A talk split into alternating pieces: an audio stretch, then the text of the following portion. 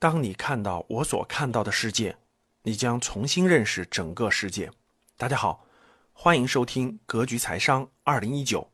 今天我们继续讲解彼得林奇的《成功投资》这本书。第二部分呢，有一个大主题，这个主题的名字叫“挑选大牛股”。顾名思义啊，这部分内容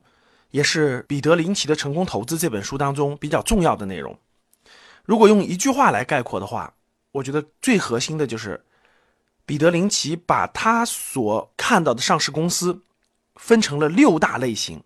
每一种不同的类型，呃，运用不同的方法和不同的筛选标准去选择这些上市公司。我觉得这是他的一个很重要的理论和方法。那我们就详细来看。首先呢，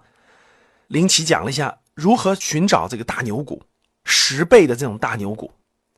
他的观点很明确。就是在你的工作中、你的生活中去发现这些大牛股，他们其实都在我们生活的周边。大家发现没发现？如果你对医生进行一个调查，那我敢打赌，他们当中可能只有很少一部分人购买了医药股，而大多数人买的是什么科技股、石油股等等。如果你对制造业的老板，比如说家电行业的老板做调查，你可能会发现。他们里面的大多数人买的是航空股，或者买的是医药股，而不是他们所最了解的家电行业的公司。反过来，你对航空工程师去了解，你会发现，他们有可能买的都是食品或者是其他行业的公司的股票，而不是他们最了解的航空方面。那为什么？大多数人的想法都是别人家的月亮更圆呢，对吧？别人家的草坪更漂亮，别人家的孩子更听话。那为什么是这样的呢？可能是很多人们觉得投资是一个很复杂的事情，对吧？我离那个很远，所以呢，我要买那种我不了解，但是我认为完美的，只有天堂才能出现的，而不是人间那样的，所以造成了。大量的社会当中，现实当中就是有大量的本来他是医药专家，结果他不去买医药股，他去买石油；本来他是石油专家，他不去碰他最了解的行业，而去碰他根本不了解的行业。这里面可能隐含了也一个意思，因为离得太近了，就像我们人一样，对吧？离得远的时候呢，远观我们会看到他的很多好的一面；当离得越来越近的时候，啊，会发现很多他不好的一面。我觉得这个可能跟投资也有关系，因为我举个例子，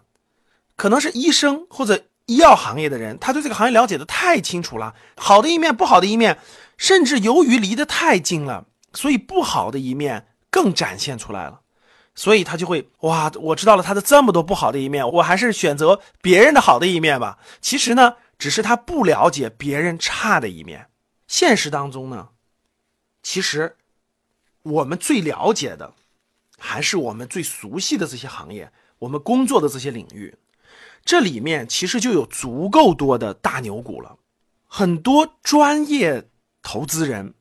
由于他们是站在金融的角度去看很多行业的，所以他们并没有深入到某一个行业当中去。而由于我们这些业余的投资人呢，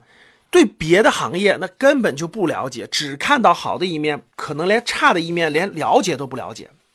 所以呢，从我们的日常生活出发，从我们的工作出发，反而能发现非常多的细节，所以行业里的优点反而会发现的更多。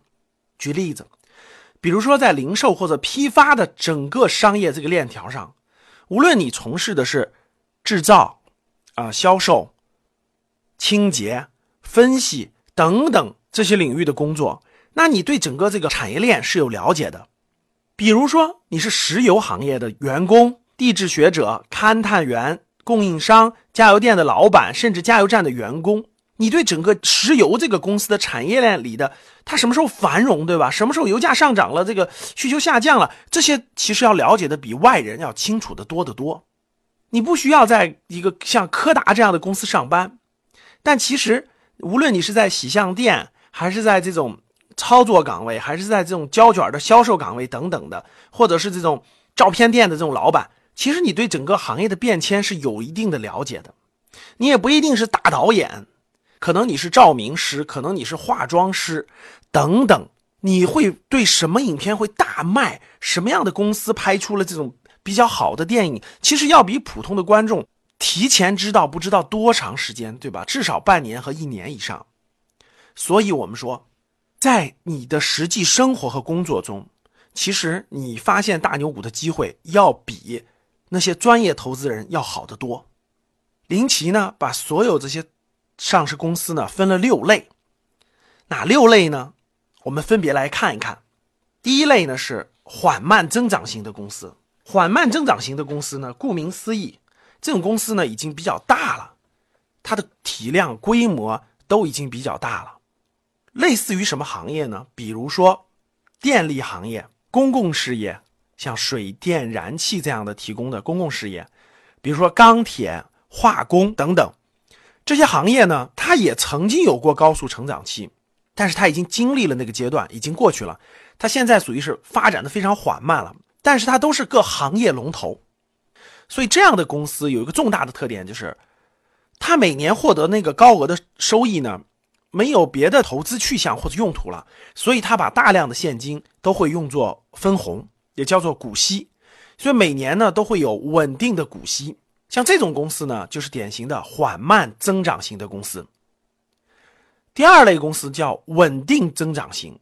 稳定增长型的公司呢，它也是行业龙头，它也都是大公司了，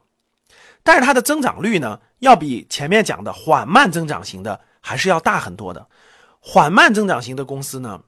它的增长率呢基本上不增长了，或者是大概增长在负百分之五到正百分之五之间，其实很多年份甚至都是零，它不增长了，但是它每年存量还是比较大的。这是缓慢增长型的，稳定增长型的呢，它每年的增长大概还是能保持在百分之十到百分之十二之间的，它还是有一个稳健的增长，它也度过了行业高速成长的阶段，但是还没有到了最后那种很缓慢、几乎不增长的阶段，属于一个稳定增长型。这种公司最大的特点就是，第一呢，基本都是大公司，相对还是比较稳健的，它的收益呢也是缓慢成长的，也是我们重点考虑的一个类型。第三个类型呢，叫快速增长型。那顾名思义，这种行业属于高速成长的阶段。这种公司呢，规模相对较小，但是每年的增长率呢，可以达到百分之二十，甚至到百分之三十左右。快速增长型呢，不一定都是在。特别新兴的这种科技型的这种生物啊等等这种行业，有些传统行业里面的商业模式的创新或者产品的创新而产生的一些快速增长型的公司，也是属于这个类型的。那林奇呢也比较喜欢传统行业里头新兴的这种高速成长型的公司。这种行业呢，它还属于是高速增长的阶段。第四种类型就是周期型，周期型的这种公司呢，一直都处在一个。业务扩张阶段，然后就是到了业务收缩阶段，然后再扩张，再收缩，循环往复。比如说，我们举个例子，比如说像矿业这样的公司，当世界的经济形势比较好的时候呢，啊，它的业务就属于一个扩张周期；当经济形势不好的时候，它又是个急剧的收缩周期；当下一次经济形势又好一些的时候，它又成为了一个业务扩张时期。所以呢，这种行业就是在不停的上下巨幅的震荡。矿业是比较典型的，比如说钢铁，比如说证券，比如说航空业，都属于这种类型。那以航空业为例，如果石油价格下跌的周期呢，整个航空股的业绩就会非常好。那当这个石油价格上涨的非常厉害的时候呢，那航空公司的那利润就下跌的非常厉害。所以呢，大家可以看到，周期型的公司是一个上下周期波动的行业，它整体上不一定上涨，整体上也不一定下跌，它就在那个大周期上在上下波动。第五种类型的公司呢，是隐蔽资产型的公司。顾名思义，就这样的公司呢，它这个上市公司的这种财报或者资产负债表当中呢，隐藏了一些重大的资产项目。那比如说呢，有的公司呢，很多年很多年以前呢，买了一些楼，但由于买的比较早呢，在财务报表里面，这些楼的价格是以十年前甚至十五年前的价格做记录的。而其实呢，经过这么多年的发展，这些楼的价格已经翻了一番、两番，甚至三番、五番了。但它的资产的负债表当中并没有体现出来，这就属于典型的隐蔽资产型的公司。还有一种类型呢，是这个公司呢，它可能有多项业务，有的业务呢就比较明显，无论是在他的财报当中啊，或者业绩报表当中啊，就很典型的这种可以看出来。但有的一些业务呢，它并没有充分展现出来这个业务的所蕴含的这种价值，所以呢，这也属于是一种隐蔽资产型的。最后一种呢，就是困境反转型。什么叫困境反转型的公司呢？困境反转型的公司呢，顾名思义，就这个公司呢本身，它在这个行业当中已经有一定的积累和基础了，但是出现了某种行业性的或整体性的特殊情况，造成了这个公司的业绩出现了大幅的下滑，甚至大幅的亏损。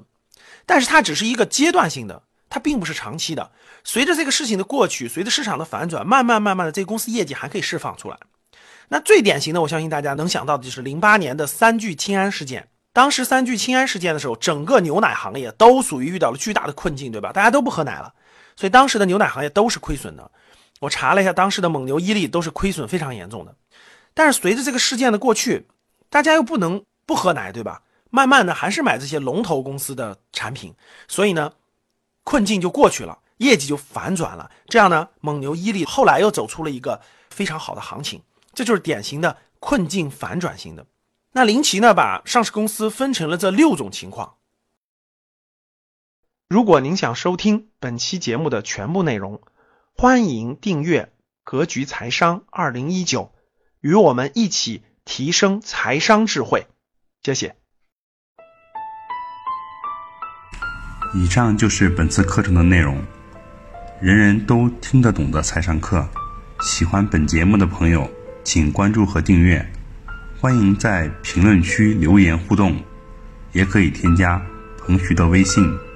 幺三幺零一八六零零一八幺三幺零一八六零零一八，做进一步的沟通和交流。